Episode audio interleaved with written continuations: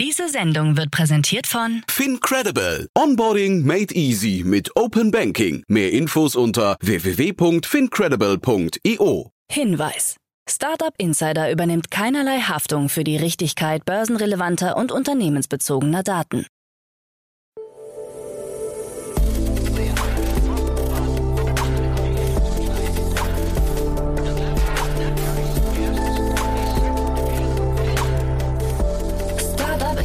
Daily. Morgen Update.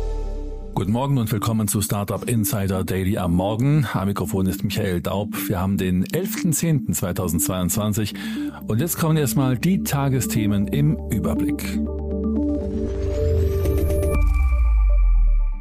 Amazon plant mehr E-Lastenfahrräder. Spotify Audience Network in Deutschland. Heißeste Berliner Startups gekürt und BSI-Chef Arne Schönbohm vor dem Aus. Tagesprogramm. Bei Investments und Exits haben wir heute Björn Lose, Partner von Cavalry Ventures, uns eingeladen. Björn hat heute ein zeitloses Thema mitgebracht. Es wird um die von Business Angels häufig genutzten Work for Equity Deals gehen. Am Mittag begrüßen wir Max Scherer, COO von Monta, anlässlich einer Finanzierungsrunde in Höhe von 30 Millionen Euro. Am Nachmittag haben wir dann im Rahmen unserer Rubrik VC Talk uns Gesa Mitschaika, Founding Partner des Auxo Female Catalyst Fund eingeladen. Soviel zum Tagesprogramm. Jetzt geht es weiter mit Anna Dressel und den Nachrichten. Du gründest ein SaaS-Startup und möchtest eine Web-App schnell launchen? Dann schau dir Rock an. Mit Rock erhältst du an Tag 1 eine voll funktionsfähige App, die deine Entwickler lieben werden. In der App sind alle grundlegenden Funktionen perfekt integriert, sodass du dich nur mit den Dingen beschäftigst, die dein Business besonders machen. So ist deine individuelle Web-Application schneller live als je zuvor. Gehe jetzt auf rock.tech/daily und erhalte die komplette Plattform drei Monate lang for free. Rock wird übrigens ROQ geschrieben. Werbung. Hi, hier ist Nina aus dem Content-Team von Startup Insider. Vielleicht hast du es ja schon gehört, wir haben endlich neben unserem Hauptkanal Startup Insider nun auch separate Kanäle für unsere verschiedenen Formate eingerichtet. Wenn du zum Beispiel nur unser tägliches Nachrichtenupdate Startup News hören möchtest, kannst du ab jetzt ausschließlich den Startup News Kanal abonnieren. Gleiches gilt für Investments und Exits, Startup Spotlight und alle anderen Formate, die zukünftig kommen werden. Die volle Ladung Startup Insider, also alle Formate, gibt es natürlich weiterhin hier auf dem Hauptkanal. Also, um die einzelnen Kanäle zu abonnieren, besuche jetzt startupinsider.de/slash insider. Wir sehen uns auf deinem Lieblingskanal.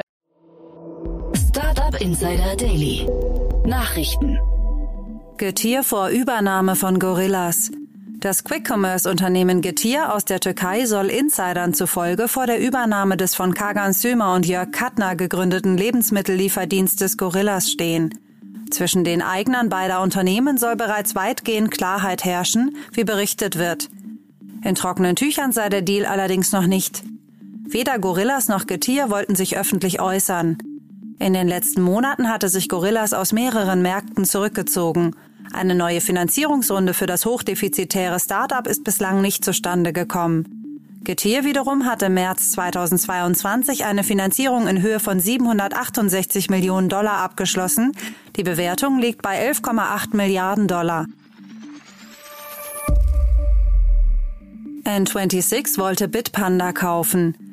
Einem Insiderbericht zufolge soll es zwischen dem Berliner Neobank N26 und dem Wiener Krypto-Startup Bitpanda im Jahr 2020 Gespräche zu einer möglichen Übernahme gegeben haben. Sie sollen sich aber nur in einem frühen Stadium befunden haben und anschließend verworfen worden sein. Beide Startups verbindet seit September 2020 Hauptinvestor Vala Ventures. Möglicherweise wollte Bitpanda eigenständig weiter wachsen und war zu dem Zeitpunkt auch schon zu groß für eine derartige Übernahme. Bitpanda steht heute nach mehreren Finanzierungsrunden als Unicorn mit Milliardenbewertung da. Neben einem Kryptoangebot bietet Bitpanda auch den Handel mit Aktien und ETFs an. BSI-Chef Arne Schönbohm vor dem Aus. Nach den Enthüllungsberichten der TV-Sendung ZDF Magazin Royal hat Bundesinnenministerin Nancy Faeser dem Präsidenten des Bundesamtes für Sicherheit in der Informationstechnik, BSI, Arne Schönbohm das Vertrauen abgesprochen. Dem BSI-Chef werden unter anderem weiterhin bestehende Kontakte zum umstrittenen Verein Cybersicherheitsrat Deutschland nachgesagt, den er früher selbst gründete und leitete. Eine Sprecherin des Ministeriums erklärte, man nehme die in den Medien erhobenen Vorwürfe sehr ernst. Wir gehen diesen auch sehr umfassend nach in all ihren Facetten. Über Personalfragen könne man an dieser Stelle zum jetzigen Zeitpunkt nicht sagen. Ein geplanter gemeinsamer Auftritt von Faeser und Schönbohm zur Vorstellung des jährlichen BSI-Berichts wurde abgesagt. Heißeste Berliner Startups gekürt. Das Magazin Wired hat die nach seiner Auffassung heißesten Berliner Startups des Jahres herausgesucht. Vorne mit dabei ist unter anderem das von Raphael Wohlgensinger und Britta Winterberg im Jahr 2019 gegründete Laborkäse-Startup Formo. Auch das Hauptdiagnose-Startup Formal Skin und Deutschlands erstes grünes Unicorn, das Solarunternehmen Enpal, haben es auf die Liste geschafft. Ebenso wie der Kreditkartenanbieter Moss, das AgTech-Startup Stennen, die Fertility-Plattform April, der Buy Now Pay Later-Anbieter Mondu, das Remote-Mobilitätsunternehmen Vi, die Fintech-API-Plattform Pile sowie der Procurement-Software-Anbieter Alpas. Spotify Audience Network in Deutschland. Spotify hat den Zugang zum Spotify Audience Network sowie zum Reporting-Tool Podsites in Deutschland geöffnet. Kunden können darüber Podcast-Kampagnen zu einer höheren Reichweite verhelfen. Zielgruppenbasiertes Targeting, um Pre- oder Mid-Roll-Ads auszuspielen, gehören dazu. Bei Spotify Podsites wiederum stehen Echtzeitinfos zu Kampagnen in Deutschland, Frankreich, Großbritannien, Italien und Spanien bereit. Amazon plant mehr E-Lastenfahrräder.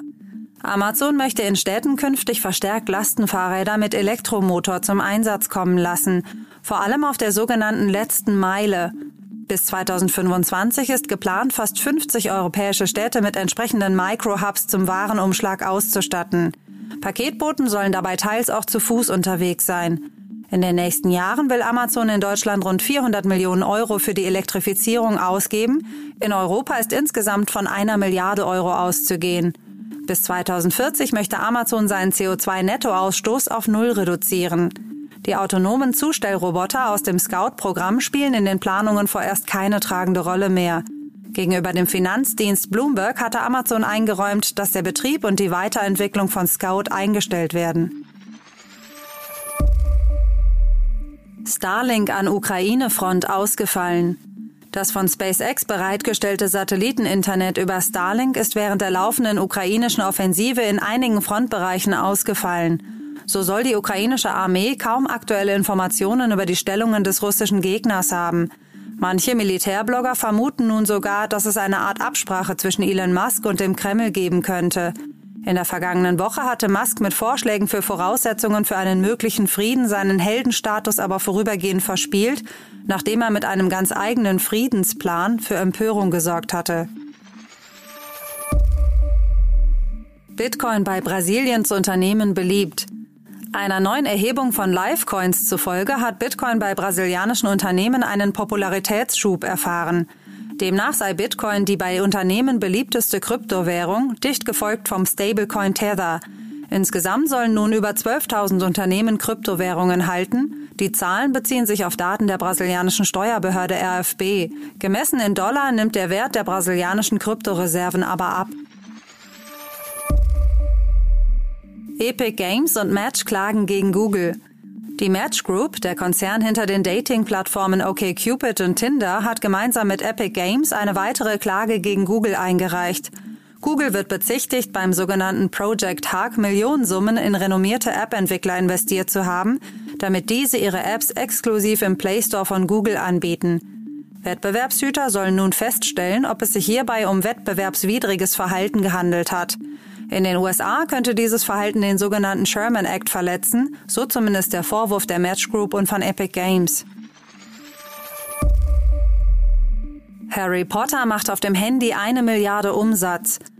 Mobile Harry Potter Spiele haben einer neuen Erhebung zufolge für einen Umsatz von einer Milliarde Dollar gesorgt.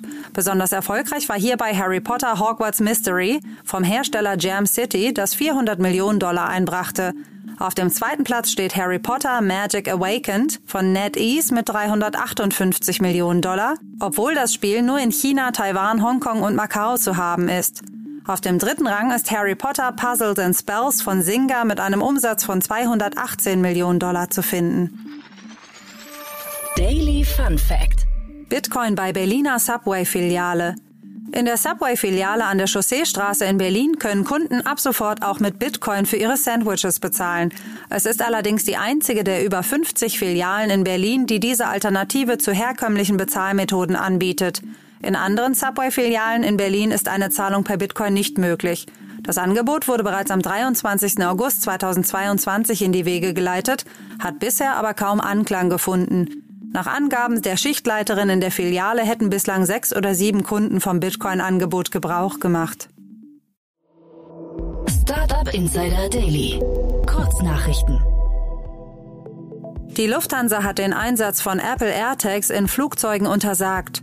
Demnach handele es sich bei den Bluetooth-Modulen um sogenannte Portable Electronic Device im Sinne der Internationalen Zivil-Luftfahrtorganisation ICA, weshalb AirTags aufgrund ihrer Sendefunktion noch vor der Aufgabe des Gepäcks deaktiviert werden müssten. Zuletzt hatten Reisende AirTags oft zum Lokalisieren verschwundener Gepäckstücke genutzt. PayPal revidiert umstrittene Klausel aus den Nutzungsvereinbarungen, der zufolge Nutzer 2500 US-Dollar Strafe zahlen sollten, sofern sie das Zitat Verbreiten von Missinformationen unterstützen. Ein Sprecher des Unternehmens ruderte zurück und erklärte, die Klausel sei fälschlicherweise veröffentlicht worden und nie als Teil der neuen Geschäftspolitik beabsichtigt gewesen. Das Snapchat Family Center startet in Deutschland und soll nach Angaben des Unternehmens vornehmlich der Gen Z Medienkompetenzen zur Nutzung der App vermitteln. Auch soll es den regelmäßigen Austausch über die Nutzung zwischen Kind und Elternteil fördern. Eltern erhalten unter anderem die Möglichkeit, Freundeslisten ihrer Kinder einzusehen. Geteilte Nachrichten und Videos sind aber nicht einsehbar. EU-Innenkommissarin Ilva Johansson hat ihre Vorschläge im Kampf gegen Darstellungen von Kindesmissbrauch im Internet gegen Kritik aus dem Europaparlament verteidigt. So sollen unter anderem mehrere Schutzmaßnahmen eingeführt werden. Auch sollten Unternehmen in bestimmten Fällen zum Scannen von Inhalten gezwungen werden können. Einem neuen Bericht zufolge wird Nordkorea als Krypto-Supermacht bezeichnet, da das Land Milliarden an Kryptowährungen stehle, damit sein Atomwaffenprogramm und Spionageaktionen finanziere. Kern der These ist allerdings der unbestätigte Verdacht, dass die Hacker der Lazarus-Gruppe für den nordkoreanischen Staat arbeiten. Sie sollen im ersten Halbjahr diesen Jahres über 840 Millionen Dollar gestohlen haben. Das waren die Startup Insider Daily Nachrichten von Dienstag, dem 11. Oktober 2022. Startup Insider Daily Nachrichten. Die tägliche Auswahl an Neuigkeiten aus der Technologie- und Startup-Szene. Das waren die Nachrichten des Tages, moderiert von Anna Dressel. Dafür vielen Dank. Jetzt enden wir für den Moment. Schaut sonst gerne bei Investments und Exits vorbei. Dort begrüßen wir heute Björn Lose, Partner von Cavalry Ventures. Am Mikrofon war Michael Daub. Ich hoffe, wir hören uns später wieder. Habt einen guten Morgen und bis dahin.